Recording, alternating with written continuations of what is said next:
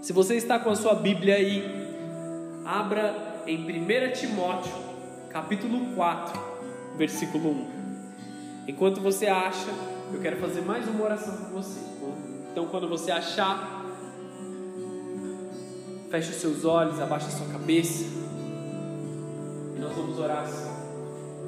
Senhor Jesus, eu quero te pedir que o Senhor traga toda a paixão pela tua presença de volta.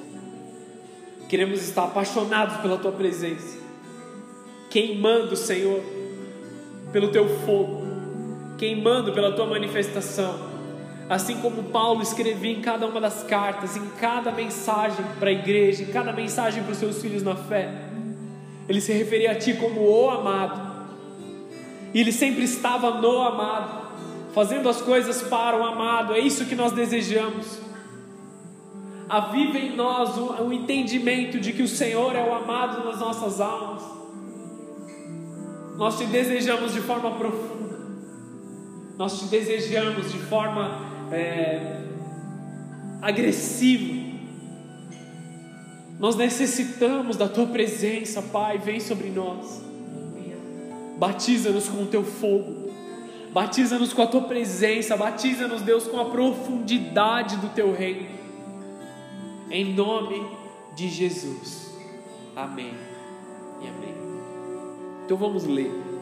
1 Timóteo, capítulo 4, versículo 1. Mas o Espírito expressamente diz que nos últimos dias tem, nos últimos tempos apostatarão alguns da fé, dando ouvido a espíritos enganadores e a doutrinas de demônios pela hipocrisia de homens que falam mentiras, tendo cauterizado a sua própria consciência, proibindo o casamento e ordenando a abstinência dos alimentos que Deus criou para os fiéis. E para os que conhecem a verdade, a fim de usarem deles com ações de graças, porque toda criatura de Deus é boa, e não há nada que rejeitar, sendo recebido com ações de graças porque pela palavra de Deus e pela oração tudo é santificado. Amém? Pela palavra de Deus e pela oração nós santificamos todas as coisas. Aqui Paulo traz um ensino para o seu filho na fé, Timóteo. Ele não era filho físico de Paulo, ele era um filho na fé. Timóteo ele foi criado espiritualmente por Paulo, nos ensinos de Paulo. E aqui tem um alerta. No final dos tempos, muitos se afastarão da fé. Muitos dirão que aquilo ou isso não pode ser comido porque desagrada a Deus. Muitos dirão que isso ou aquilo não pode ser feito porque desagrada a Deus, mas coisas que estão fora da palavra de Deus, coisas que não são pecado. Em alguns momentos dizem até sobre o casamento, proíbem o casamento quando o casamento foi instituído por Deus, para que haja comunhão, para que a família esteja firme na presença de Deus. Existem doutrinas nos dias atuais e elas não são somente exclusivas para os dias atuais. Doutrinas que enganam, doutrinas que aprisionam, doutrinas que entregam um pequeno grão como se fosse um banquete e aprisionam as pessoas em uma mediocridade espiritual, em uma, uma doutrina que é rasa, que é vã. As pessoas vão, se alimentam desse grão de pão, achando que comeram um lanche, e voltam para sua casa como se estivessem satisfeitos, mas na hora seguinte já estão completamente vazios novamente. Se você consegue identificar alguma dessas doutrinas, já aprenda a se afastar delas Paulo aqui traz também um ensinamento, que ele é um pouco a parte daquilo que nós vamos falar, mas cabe muito bem a falar aqui. Ele fala que todas as coisas são santificadas pela oração. Então, tudo que nós trazemos para dentro do nosso lar, nós precisamos santificar essas coisas. Se você faz uma compra no mercado, por exemplo, ore abençoando, ore agradecendo a Deus pela oportunidade do alimento. Quando você se assenta à mesa com a sua família, ore Agradeça a Deus por aquilo que o Senhor te permite comer. Quando vem as coisas da rua para sua casa, alimentos, roupas, consagre ao Senhor. Você mesmo, você é o dono da sua casa, consagre ao Senhor. Não permita que coisas consagradas a ídolos, consagradas a outros, é, outros espíritos entrem na sua casa. E já vem um alerta. Porque você deve fazer coisas pelas quais você não pode orar para consagrar. Se existem coisas no seu dia a dia que você não pode consagrar ao Senhor, como drogas, como bebidas alcoólicas, como você vai orar por essas coisas pedindo a presença de Deus em, em algo que o Senhor não habita? Então já remova isso da sua vida, já entrando aqui na mensagem. Dificilmente vai ser uma mensagem em que eu vou começar com uma piada ou começar com um caso engraçado, porque hoje nós trataremos de um assunto um pouco mais sério. Precisamos avaliar algumas coisas específicas nesse texto. Nos últimos dias, alguns apostatarão da fé. E o que é apostatar da fé? é se afastar da fé, se desertar ou se separar da fé. Não são pessoas que não conheceram a Deus.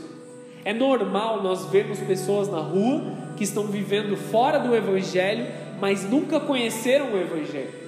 Não são dessas pessoas que Deus está falando. Deus está falando de pessoas que estiveram dentro da igreja, como vocês que estão aqui nessa noite. Pessoas que fizeram parte da igreja, que nesse caso hoje fazem parte da igreja, que estão ativos na igreja, que trabalham na igreja, que fazem algo, que, que frequentam constantemente a igreja e se, afast, se afastarem. Para aqueles que já se afastaram, talvez essa palavra seja um pouco tarde demais, mas para vocês que estão aqui nesse momento ouvindo essa mensagem, e eu oro ao Senhor que busque essas vidas que se afastaram da presença de Deus e entregue algo parecido, entregue essa mensagem a eles, como um alerta do Espírito Santo. Mas o que o Espírito quer nos dizer nessa noite é: cuidado com o esfriamento espiritual. Não são pessoas que não conheceram a Deus, mas são pessoas como nós, que estão dentro da igreja. Abandonam a fé. Quando eu me converti, eu trabalhava principalmente em um ministério que era de ajuda às pessoas em situação de rua. Nós íamos entregar comida, entregar roupas, entregar agasalhos. E era engraçado você ver as pessoas que se abrigavam da chuva ali em algum lugar. E quando você ia falar com eles, entregar a palavra, entregar um alimento, eles diziam: Ah, eu servi em tal igreja. Eu fazia tal coisa em tal igreja. Eu era diácono, eu era presbítero, eu era pastor, eu era bispo, eu era isso, aquilo. Mas agora eu estou aqui porque eu caí nas drogas.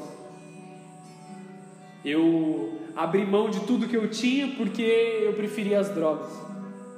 Pessoas que estavam dentro da igreja, que tinham cargo na igreja, que eram espelho para muitas outras pessoas. Uma coisa que eu preciso te falar desde já. Você fala assim: ah, mas eu acabei de chegar na igreja.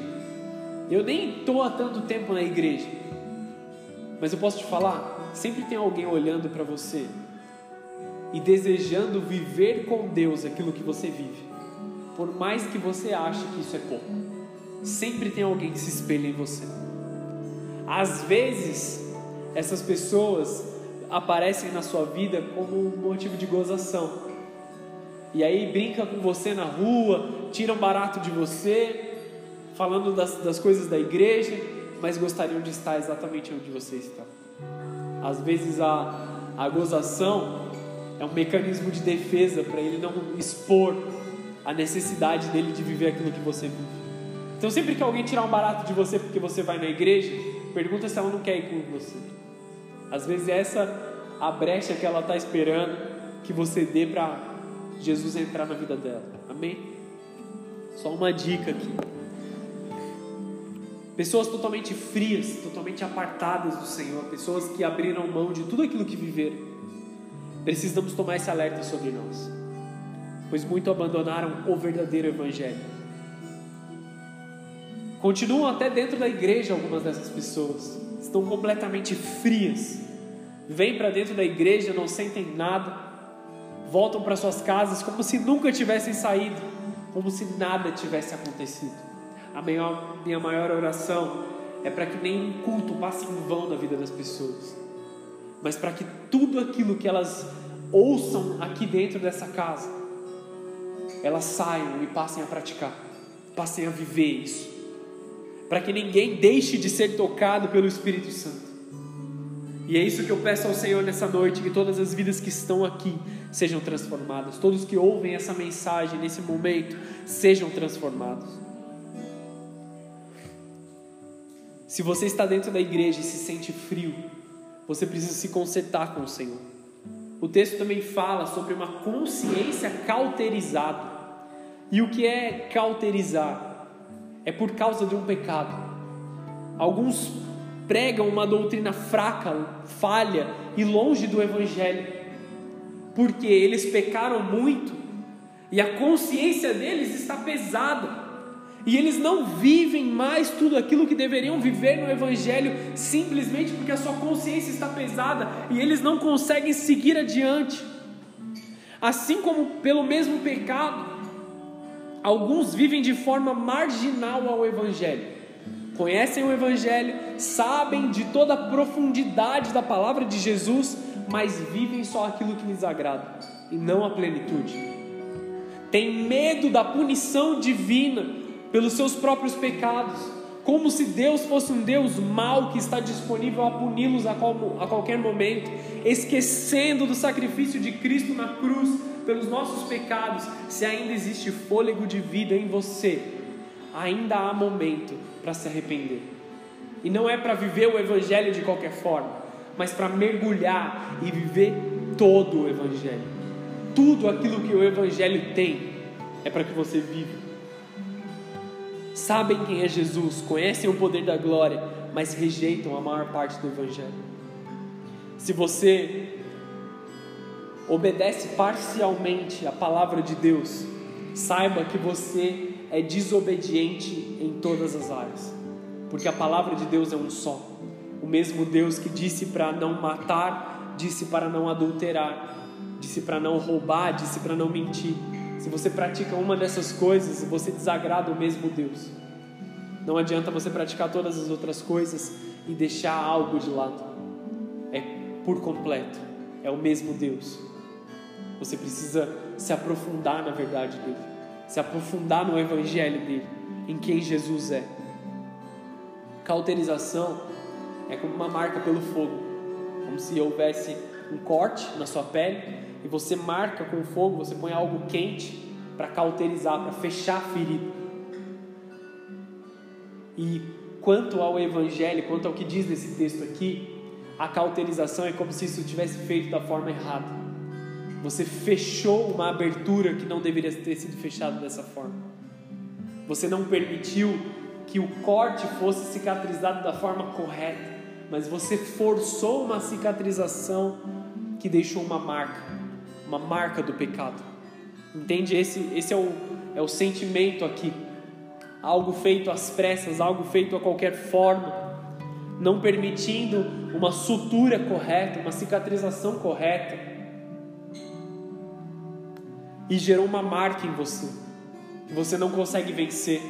Um pecado que está tão enraizado dentro de você que simplesmente já faz parte da sua vida homens se tornaram insensíveis ao pecado. É um pecado que para você já é comum, já faz parte do seu dia a dia, já faz parte da sua vida, já se tornou uma iniquidade. Nem parece mais pecado, já é um estilo de vida. Olhe para dentro de você. Quais são as coisas que você não quer abandonar justificando com frases como todo mundo faz? Ou como isso é normal, isso não pega nada? Junte todas as coisas que você usa para justificar como todo mundo faz, como isso é normal, coloca dentro de uma caixa e joga no mar do esquecimento. Essas coisas não servem para você. Essas pessoas continuam buscando algo sobrenatural para suas vidas, porque o homem, naturalmente, ele nasceu com saudade da eternidade. Está escrito em Eclesiastes. Nós nascemos com saudade da eternidade. Por isso, todo ser humano busca por algo sobrenatural, seja em desenhos, seja em filmes, seja em religiões pagãs e vãs, seja na própria palavra de Deus, que é fazer o correto. Nós sempre estamos atrás de algo sobrenatural. Nós sempre estamos atrás de algo para explicar tudo aquilo que nós vivemos. Não estou falando da ciência, eu estou falando de coisas sobrenaturais. Alguns se enganam em doutrinas de demônios, em doutrinas pagãs, em doutrinas que não levam ao Senhor. Muitos dizem todas as religiões levam ao Senhor. Não, somente o Evangelho leva ao Senhor, somente Jesus é o caminho. Qualquer outro caminho pode te levar a um encontro com Deus, mas talvez não seja um encontro que você gostaria de ter. Talvez seja um encontro de um julgamento punitivo. Você entende o que eu quero dizer? Veja como qualquer palavra de conforto atrai o coração do homem pecador. Qualquer coisinha de conforto atrai o coração do homem. E eles não se importam a origem dessa mensagem. Qualquer abraço é um bom abraço. Qualquer afago é um bom afago para aquele que está completamente no pecado. Aqueles que estão enraizados no pecado se sentem carentes, se sentem é, necessitados. Então, qualquer abraço, qualquer beijinho das trevas é o suficiente para eles. Vocês entendem onde eu quero chegar nessa mensagem? Indo um pouco mais adiante, o que me lembrou da minha primeira ministração, eu ministrei sobre esse texto na igreja de Laodiceia, e eu quero dar uma breve introdução aqui. As sete igrejas de Apocalipse, elas representam sete períodos do testemunho cristão na Terra, tá bom? Apenas quatro desses testemunhos vão permanecer até a vinda de Cristo. Formas de viver, testemunhos vivos de Jesus ou não. Visto que pelo texto de Apocalipse 2 e 3, teólogos que estudam as igrejas, de tudo que está escrito lá em Apocalipse 2 e 3, eles afirmam que as igrejas, na sua ordem, são períodos e características do testemunho cristão na terra, tá? Para a igreja de Éfeso, Jesus ele dá um recado, a primeira igreja lá em, no versículo 2, no capítulo 2, versículo 5. Cristo ele diz: "Logo virei", dando o entendimento de que a sua vinda estará longe. Em Esmirna, Jesus ele diz no, no capítulo 2, versículo 10: "Ser fiel até a morte", dando também o entendimento de que essa igreja não veria a volta de Cristo nos ares, mas que estaria longe a Pérgamo, na igreja de Pérgamo, Cristo ele repete: Logo virei. Também dando o entendimento de que todas essas três igrejas não veriam a volta de Cristo. Seria um período do, do testemunho de Jesus, assim como a igreja de Atos, assim como os apóstolos que estão escritos na Bíblia, eles já faleceram e esperam a vinda de Jesus, mas eles estão mortos nesse momento. Já para Tiatira, no capítulo 2, versículo 25, Cristo começa a dar um entendimento da sua vinda. Ele fala para a igreja: até que eu venha, até que eu venha, seja fiel. Ou seja, igreja, eu estou vindo. Então continua fazendo isso que vocês estão fazendo até que eu venha. Para Sardes, no capítulo 3, versículo 3, Jesus ele já fala algo diferente. Ele fala: Eu venho como um ladrão. Muitos se questionavam quanto como seria a vinda de Jesus. Quando será o dia? Quando será a hora? Como eu posso me preparar para essas coisas? E Jesus ele dá um entendimento de que ele vem como um ladrão, sem aviso, de forma muito rápida. Se nós soubéssemos o dia que o ladrão vem, nós poderíamos nos preparar da melhor forma. O próprio Jesus diz isso. Se você souber o dia que o ladrão vem roubar a sua casa, você pode se preparar muito melhor. Às vezes você estará lá acordado para combater o ladrão no dia que ele virá. Nós podemos fazer várias coisas para evitar que um ladrão entre na nossa casa, para dificultar a entrada de um ladrão. Mas aquele que está realmente mal intencionado, ele virá no dia que ele quiser. E o que nós precisamos ressaltar nesse tempo Jesus ele não vem com más intenções. Ele só diz que ele vem como um ladrão, porque ele quer dizer que ele vem rápido e sem aviso. Tá bom? Isso dá um entendimento de que nós estaremos lá, e nós precisamos estar vigilantes a todo tempo. Para a igreja de Filadélfia, no capítulo 3, versículo 11, Jesus ele vem, vem, ele diz: "Venho sem demora", dando o entendimento de que a chegada de Jesus está próxima, de que a chegada de Jesus está é, logo nos próximos anos. Agora nós temos uma igreja que todas as profecias e todos os ensinos indicam que é a igreja dos tempos atuais. Todos os sinais indicam que nós estamos vivendo o período do testemunho cristão da igreja de Laodiceia. No capítulo 3, versículo 20, Jesus ele diz: Eis que estou à porta e bato. Esse é o tempo de Jesus. Esse é o tempo em que nós clamamos Maranata, como nós pregamos no começo do ano. Nós clamamos Maranata porque está próxima a vinda de Cristo. Nós clamamos pela vinda de Jesus. Nós clamamos pelo, pelo bater na porta de Jesus. Nós somos a igreja que aguarda a vinda de Jesus nos ares, que estaremos aqui quando Jesus voltar. E o seu papel é fazer o quê? Manter o fogo queimando, manter a presença de Deus viva dentro do seu coração. A igreja de Laodiceia, Laodiceia em grego, diz, é, se diz direitos do povo. É uma igreja que não está mais tão preocupada com o próprio Senhor Jesus. E se você olhar o testemunho cristão que você vê nos tempos atuais, é exatamente isso que está acontecendo. Jesus está anunciando que Ele está à porta, porque a igreja está muito mais preocupada com o eu, ou com o que é meu, do que com aquilo que é do eterno. Estamos no final desse testemunho. E Jesus está nos alertando a voltar o foco para aquele que verdadeiramente merece o foco das nossas vidas. Apocalipse 3, versículo 14. Se você está com a sua Bíblia, já abra em Apocalipse 3. Nós vamos ler vários versículos ao longo da, do final da mensagem aqui. Apocalipse 3, 14 diz assim: Escreve ao anjo da igreja de Laodiceia: Estas coisas diz o Amém e a testemunha fiel e verdadeira, o princípio da criação de Deus. Conheço as suas obras, sei que não és nem quente nem frio, antes fosse ou frio ou quente. Assim, porque tu és morno e não és nem quente nem frio, estou a ponto de vomitar-te da boca. Entenda o seguinte no que esse texto está falando. Por que, que Jesus fala? Antes você fosse ou quente ou você fosse frio. Porque os frios eles não verão a Deus. Aqueles que são frios, eles já ignoraram a Deus, eles decidiram ignorar a Deus e eles não se veem estando com Jesus. São aqueles que, ao receberem o Evangelho, o abandonaram. Infelizmente, muitos são os que são frios nesse tempo.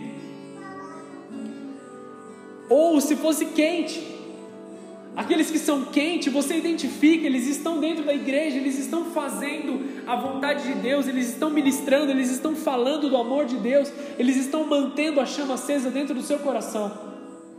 Agora, os mornos são para quem Jesus está trazendo o alerta. Quem dera você tivesse escolhido que sim ou que não, mas como você está no talvez, um dia sim, um dia não, você tem um problema. Quem é morno não serve para Deus. Quem é morno será vomitado da boca de Deus no tempo presente. A Bíblia fala sobre discípulos que se achegaram a Jesus no dia em que morreram, e eles falam assim: Senhor, abre o espaço para eu entrar no céu. Estou parafraseando aqui o que diz o Evangelho, tá? Só para a gente ganhar um tempo. E Jesus ele fala assim: saiam para trás de mim, eu não os conheço. Mas Jesus, nós fizemos milagres, nós falamos no teu nome, nós demos marmita para aqueles que estavam com fome, nós é, oramos por enfermos, nós fizemos isso, nós fizemos aquilo, nós é, demos o nosso dízimo, nós ajudamos quem precisava, nós doamos a nossa roupa que, nós não, que não servia mais. Aí Jesus fala assim: para trás de mim, porque eu não conheço vocês. Esses são os mornos. Um dia estão dentro da igreja, um dia estão no pecado. No outro dia, estão doando comida. No outro dia, estão fazendo guerra. No outro dia, estão doando roupas. No outro dia, estão em prostituição. Estão em bares, se prostituindo. E aí voltam para a igreja e eles ficam num ciclo interminável de pecado e arrependimento, pecado e arrependimento e nunca acabam conhecendo verdadeiramente a Jesus. A frase de Jesus é: Não os conheço, porque o que Jesus espera de nós é intimidade, é uma obediência baseada em intimidade, é de se assentar à mesa com Jesus, é de estar com Jesus. Se é para ser quente, a gente tem que ser sempre quente. Não podemos ficar entre dois pensamentos. Os que não são quentes, desculpa, os que são quentes são de verdade, vivem de verdade, se dedicam de verdade. Não são hipócritas que falam algo, mas vivem completamente diferente. Muitas pessoas, infelizmente, pregam algo do altar, falam a palavra de Deus, mas quando estão sozinhos na sua casa, vivem de forma incorreta. E eles têm que se acertar com o Senhor. O Senhor tem perdão, mas eles têm que se acertar com o Senhor. Nós precisamos nos acertar com o Senhor. Na minha primeira pregação, eu falei sobre esse texto, sobre ser crente, quente, frio ou morno. E eu pedi algo para o Senhor. Eu falei, Deus, eu quero queimar sempre. Eu quero queimar todos os dias, eu quero queimar em todas as pregações. Jonathan Edwards, se eu não me engano, diz: ou você põe fogo na sua pregação, ou você joga ela no fogo. Entende? Ou você prega pegando fogo do altar, ou você não prega. Todos os dias nós temos que estar no fogo do Senhor. E aí vem as dificuldades, sinceramente estar no fogo do Senhor não é fácil, requer um trabalho diário. E existe em nós um compromisso. Existe em nós um compromisso de orar, de ler a palavra, de buscar a presença do Espírito Santo. Tem momentos sim que o cansaço fala mais alto. Tem momento que as dificuldades do dia a dia parecem insuportáveis. A vontade de desistir aparece. A vontade de jogar tudo para o alto aparece. E aí o que, que a gente tem que fazer? Alguns desprezam o nome de Cristo e nem percebem quando enchem a mente de coisas que não são de Deus. O que Cristo exige de nós? Tudo. E seguir a Cristo vai nos custar quanto? Muitos olham e tentam pesar o quanto vai nos custar seguir a Cristo. E entenda essa palavra seguir a Cristo vai nos custar tudo que nós temos. Apesar de Deus nos desejar que nós vivamos o melhor nessa terra, é tudo dele. Se ele nos pedir, nós temos que entregar. Temos que entender a grandeza daquele que se assenta no trono.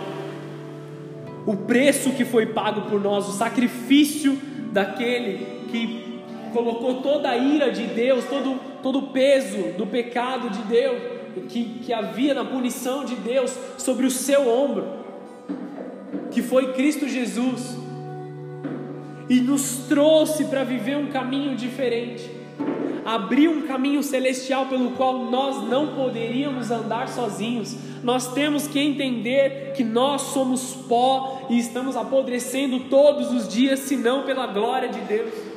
Temos que entender a gravidade do nosso pecado e não continuar vivendo com a nossa mente cauterizada, insensíveis ao pecado.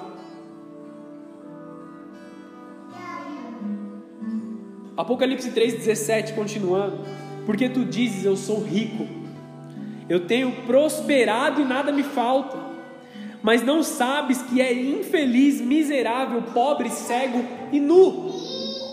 Eu te aconselho que compres de mim ouro refinado no fogo, para que te enriqueças, roupas brancas para te cubras a tua vergonha, da tua nudez e não seja mostrada, colírio para que aplique aos seus olhos e enxergue. Não é falta de zelo pela família, não é falta de respeito pela família, não é falta de zelo e respeito pela obra, não é falta de zelo e respeito pelo ministério, é falta de zelo e respeito por Deus. Nós estamos faltando com respeito com Deus quando enchemos a nossa mente de coisas que não agradam ao Senhor. Nunca diríamos que isso ou aquilo é mais importante do que Deus, mas alguns dizem com as suas atitudes. Se você fosse falar com a sua boca, nada você diria que algo é, que aquilo ou isso é mais importante do que Deus. Mas com as suas atitudes você demonstra para Deus que Ele está em segundo, terceiro, quarto, quinto lugar ou até em último lugar da sua prioridade. Aqui apresenta um cristianismo que é o suficiente para ser moral, Aquele acúmulo de religião que tem o poder para você ser bem visto pelas pessoas. Mas é uma religiosidade tão grande que está te levando direto para o inferno. Está entendendo essa mensagem? É uma mensagem dura, mas é um alerta. Se você está pobre, se você acha que é rico, mas realmente está pobre, percebeu a sua pobreza espiritual, Cristo te recomenda que compre ouro você diz que vai, que faz muito, que tem muitas coisas, que faz muito pelo próximo, mas quanto dessas coisas que você se apega vão ser queimadas no fogo?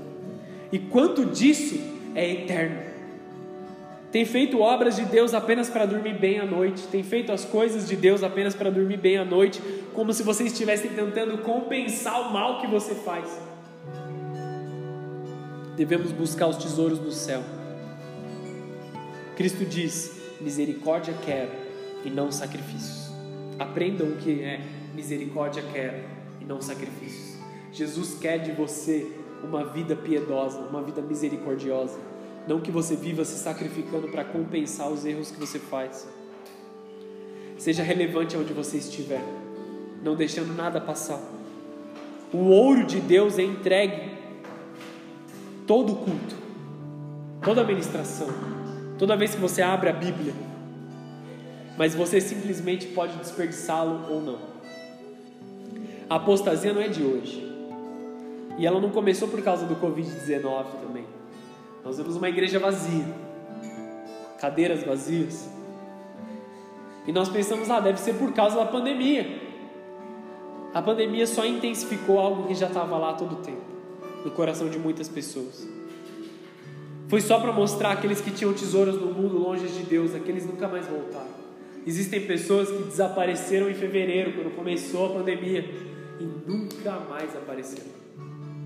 Nunca mais mandaram uma mensagem, nunca mais deram um oi, simplesmente sumiram. Porque tiveram agora uma desculpa, uma bengala para se apoiar, dizendo que agora não podem mais estar na igreja. Agora não podem mais estar onde a família de Deus está, porque estão com medo, mas estão frequentando tantos outros lugares. Quantas pessoas ao longo da caminhada não largaram os caminhos de Cristo? Pessoas que eu me espelhava. Já fazem oito anos que eu caminho com Jesus. E eu me espelhei em várias pessoas ao longo da minha caminhada, principalmente quando eu me converti. Eu falava, eu quero orar como aquele cara. Eu quero agir da forma com que essa pessoa age. Olha como ele é calmo. Olha como ele é tranquilo, olha como ele faz as coisas é, é, de forma correta. Eu quero viver de forma correta desse jeito. Eu quero me espelhar nessas pessoas. E hoje eu vejo essas pessoas em quem eu me espelhava de verdade, vivendo no mundo, jogadas às, às demandas do mundo, vivendo uma vida pior até a que eles diziam que eles viviam no passado, envolvidos com drogas, envolvidos em adultério, envolvidos em tantas outras coisas que nem cabe a nós falar.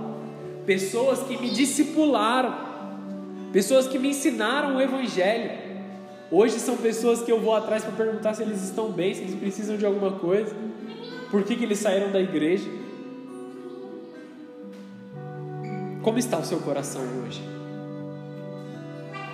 Será que a riqueza que você diz, ela é verdadeira ou será que você tem tantas coisas que vão queimar no fogo? Tem tesouros que Deus decidiu que nós devemos cuidar. A nossa família, o nosso lar, a igreja, as pessoas. Tem outros tesouros que vão queimar no fogo. Quando a consumação dos séculos vier, você não vai levar nada dessas coisas que você está acumulando, seja para onde for que você vai passar na eternidade. A Bíblia diz que algumas pessoas dizem que estão bem, que tem ouro, que tem tudo, que é rico, mas estão nus. Por que, que Jesus fala que algumas pessoas estão nus? Cristo nos recomenda vestes limpas. A nudez na Bíblia é uma vergonha exposta. Muitas pessoas estão com as suas vergonhas expostas. A vergonha do pecado, o peso, a culpa, a dor do pecado. Muitos pecam e acham que ninguém está vendo. Ah, eu vou pecar sozinho na minha casa e ninguém vai ver. Ninguém vai, ninguém vai nunca saber. Eu ponho a minha máscara e vou para o culto de que está tudo bem. Mas basta uma pessoa ver o seu pecado, que é Jesus. Jesus está com você a todo tempo, está te vendo em todo lugar, está te vendo a todo momento, e não é possível esconder nada de Deus, não importa para onde você vá. Deus deseja nos ver com vestes de louvor o tempo todo, com vestes de adoração, vestes de obediência. Quando você cumpre a palavra do Senhor, quando você anda com o caminho reto, quando você faz aquilo que agrada o Senhor, você está adorando a Ele ao tempo todo. Seja com canções, seja com boas atitudes, seja com respeito, prestando respeito aos outros, paciência, misericórdia. Arrependimento faz com que Deus te cubra da vida passada. Jesus ele quer nos cobrir. Ele quer esconder a nossa vergonha. Adão e Eva, após pecarem e entenderem a sua vergonha, a vergonha que eles estavam, eles disseram para Deus: Nós estamos nus, Deus. E aí Deus os cobre com peles de animais. Ele os cobre antes de que eles saíssem do jardim, porque Jesus está escondendo a nudez. Deus está escondendo a nudez desses homens, de Adão e Eva. Aí nós vemos algo que Deus está fazendo sobre nós. Deus já disse que do, das, do fruto da mulher pisaria a cabeça da serpente já profeticamente dizendo que Jesus, aquele que veria é, através de uma mulher, através de uma virgem, seria a salvação do pecado do mundo. Então Jesus já nos salva, nos cobre, nos transforma, nos limpa da vida passada. E aí Deus coloca vestes brancas sobre nós, através do sangue de Jesus. Você entende estar salvo? É porque um dia se arrependeu mudou seus caminhos e hoje, continuamente, você se arrepende e muda a sua vida. Conforme-se com o fato de que nós estamos diante de um evangelho que requer tudo de nós. Tudo que nós temos, toda a nossa inteligência foi dada por Cristo para Cristo.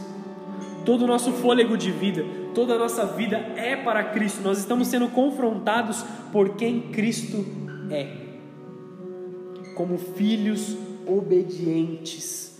Não vos amoldeis aos desejos que tinham em tempos passados na vossa ignorância. 1 Pedro 1,14. Não voltem aos desejos passados. Não voltem às coisas que vocês viviam no passado.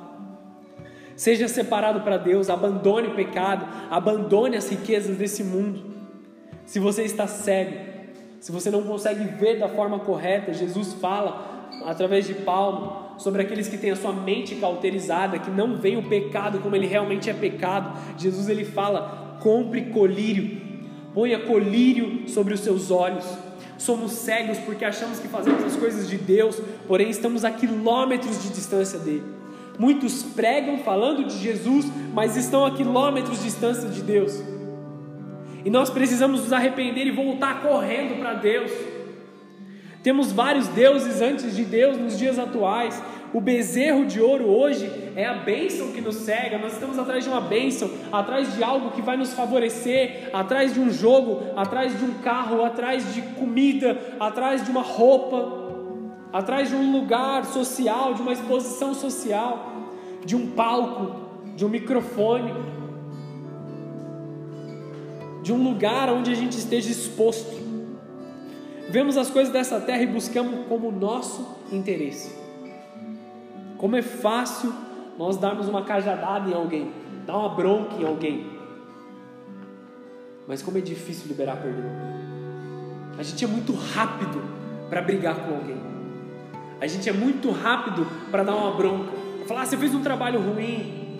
Você fez isso ou isso, aquilo ruim como nós somos demorados para perdoar, para elogiar, para reconhecer o que as pessoas fazem corretamente. Amaldiçoamos rapidamente os nossos irmãos, mas somos tão lentos em abençoar. O espírito da apostasia se manifesta antes da vinda de Cristo. É o que diz em 2 Tessalonicenses, capítulo 2, versículo 1. Mais uma vez eu digo: olhem os sinais. O amor de muitos se esfriará antes que venha Jesus. Olhe os tempos que nós estamos vivendo. O amor está se esfriando demais. Não só o amor para com Deus, principalmente esse amor, mas não só esse. Famílias em pé de guerra, casamentos que não duram mais de um, dois anos, pessoas que entram num relacionamento sem a menor pretensão de se casar, porque tantos outros casamentos deram errado. Pessoas que perderam completamente a esperança das suas próprias vidas não vem uma solução porque estão cercados de histórias tristes e histórias de destruição. Existem muitas coisas que, se permitirmos, ou vão brilhar mais forte do que Jesus, ou vão apagar o brilho de Jesus completamente nas nossas vidas. A televisão, as coisas boas da internet chamam a nossa atenção, ou o desespero que está todo ao nosso redor. O desespero que jorra da tela da televisão, o desespero que jorra das pessoas ao nosso redor, gritando más notícias, vão ofuscar a luz de Deus se nós não soubermos como achá-la. Coloquem colírias nos seus olhos e vejam. Afastem de vocês toda doutrina perdida. Não permita que nada te engane, nenhuma falsa doutrina, nenhum prazer mundano, Mantenha seus olhos na palavra, mantenha os seus olhos em Jesus. Mantenha-se alimentado de Deus para que você não se torne carente a ponto de cair em qualquer mentira das trevas, qualquer abraço de Satanás, qualquer beijinho de Satanás. Olhe com os olhos de Deus para as pessoas, remova de dentro de você toda a malícia, todo o ódio, toda a ira, tudo aquilo que te faz ficar longe das pessoas os que são obedientes da vontade de Deus, os que pela fé foram tornados filhos por adoção, temem verdadeiramente ao Senhor. Gálatas 4:6. E porque sois filhos, Deus enviou ao nosso coração o espírito do seu filho, que clama Abba Pai. Filhos obedientes. Abba Pai, temido Pai, pelo qual eu tenho zelo da sua vontade, pelo qual eu vivo. Eis-me aqui. Apocalipse 3,19. Estou chegando ao fim aqui já. Eu repreendo e castigo todos a quantos amo. Se pois zeloso e arrepende-te. Seja zeloso e se arrependa. Seja zeloso para com Deus, seja respeitoso para com Deus e se arrependa. Apesar de tudo, Cristo não considera os muitos pecados que nós temos por amor a nós. Não existe amor maior do que dar o seu filho para morrer por nós. Cristo tomou sobre si a ira de Deus, que era destinada à humanidade pecaminosa, que deveria ser derramada sobre todo o povo, sobre mim, sobre vocês, porque nós todos pecamos, e assim ele fez justiça, ele pagou pelo pecado. Não existe mais nada que tenha que ser feito, senão se arrepender e ir à presença de Deus. Apocalipse 3:20. Estou à porta e bato. Eis que estou à porta e bato. Se alguém ouvir a minha voz e abrir a porta, entrarei em sua casa e cearei com ele e ele comigo. Cristo está nos levando para um verso profético, algo que aconteceu no livro de Cantares, em que a noiva estava se preparando para o noivo. Só que quando o noivo chega, a noiva não queria mais se levantar. Ela estava cansada. E ao bater da porta, a noiva não se levanta. Está escrito em Cantares 5, eu só estou abreviando aqui. Quando a noiva percebe que era o seu noivo vindo para buscá-la no dia do casamento, ela corre até a porta, abre a porta, mas o noivo já não estava mais lá. Então ela sai pelas ruas em busca do seu noivo. Só que essa mulher, sem o noivo, ela tinha perdido a sua identidade. Cantares 5, versículo 6. Eu abri a porta ao meu amado, mas ele já havia partido. Já tinha ido embora. Quase desfaleci, porque ele se fora. Procurei-o, mas não encontrei. Chamei-o, mas ele não me respondeu. Encontraram-me os guardas. Quando faziam a ronda, os guardas dos muros espancaram-me, feriram-me e arrancaram o meu manto. Ó filhas de Jerusalém, eu as faço jurar: se encontrares o meu amado, dizei-lhe que estou doente de amor. Essa é a noiva que se viu preguiçosa, que se viu cansada demais para a vinda do noivo. Ela estava se arrumando, ela estava se preparando. O texto diz que ela destilava mirra, ela destilava perfume, ela estava se preparando para o dia do casamento, mas quando o dia chegou, ela decidiu ficar deitada. A preguiça dessa noiva tirou ela do encontro com o noivo. E pior, ela foi vista como uma prostituta na rua. Ela apanhou, ela, ela teve o seu manto removido. Lembra que eu disse sobre o manto? O manto cobre a vergonha, cobre a vergonha do pecado. Uma noiva, uma igreja sem o noivo não tem identidade. Um cristão sem Jesus não é cristão. A noiva sem o noivo perde totalmente a sua identidade. O manto simboliza o chamado da igreja, o propósito, o dom, o sonho de Deus para a igreja, a cobertura de Deus para os seus filhos. Sem o manto, as vergonhas estão novamente expostas. Sem Cristo, o manto é arrancado à força pelo pecado e levando a igreja à humilhação. Não espere Cristo voltar para amá-lo. Ame-o agora. Viva com ele agora. De novo, Apocalipse 3:20, eis que estou à porta e bato. Se alguém ouvir a minha voz e abrir a porta, eu entrarei e cearei na sua casa, com ele e ele comigo. Eu com ele e ele comigo. Você já reparou nesse texto que não é eu com eles ou eu com vocês e vocês comigo, mas é no, no particular, no individual? A salvação ela é, ela é individual. Eu não vou ser salvo porque a minha esposa ama a Deus.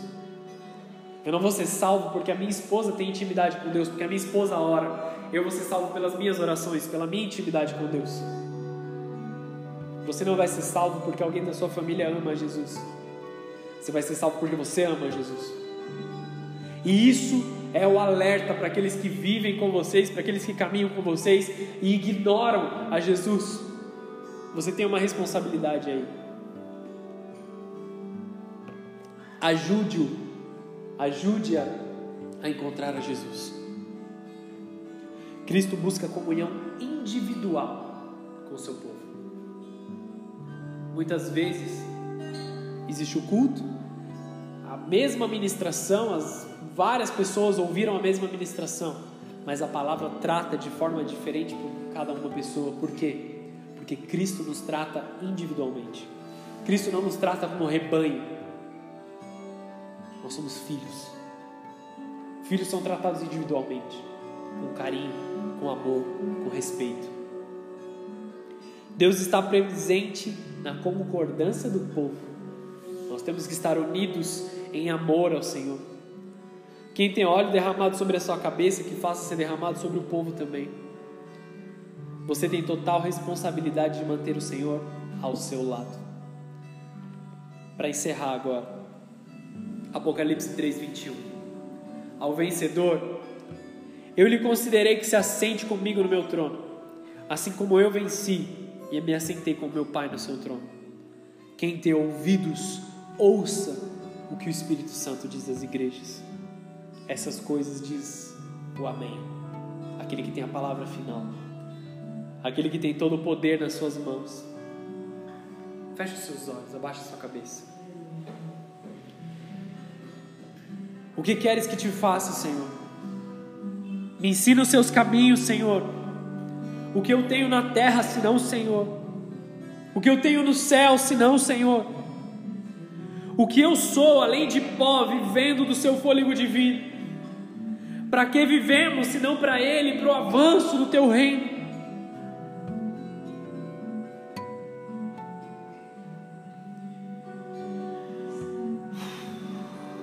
Senhor Jesus, Ele alerta a igreja em Apocalipse 2. Entre muitas coisas, Ele diz: Eu tenho contra ti que deixaste o teu primeiro amor. Lembra-te, pois, de onde caíste. Arrepende-te. Pratica as primeiras obras. Quando não, brevemente a ti virei e tirarei do seu lugar o teu castiçal, se não se arrependeres.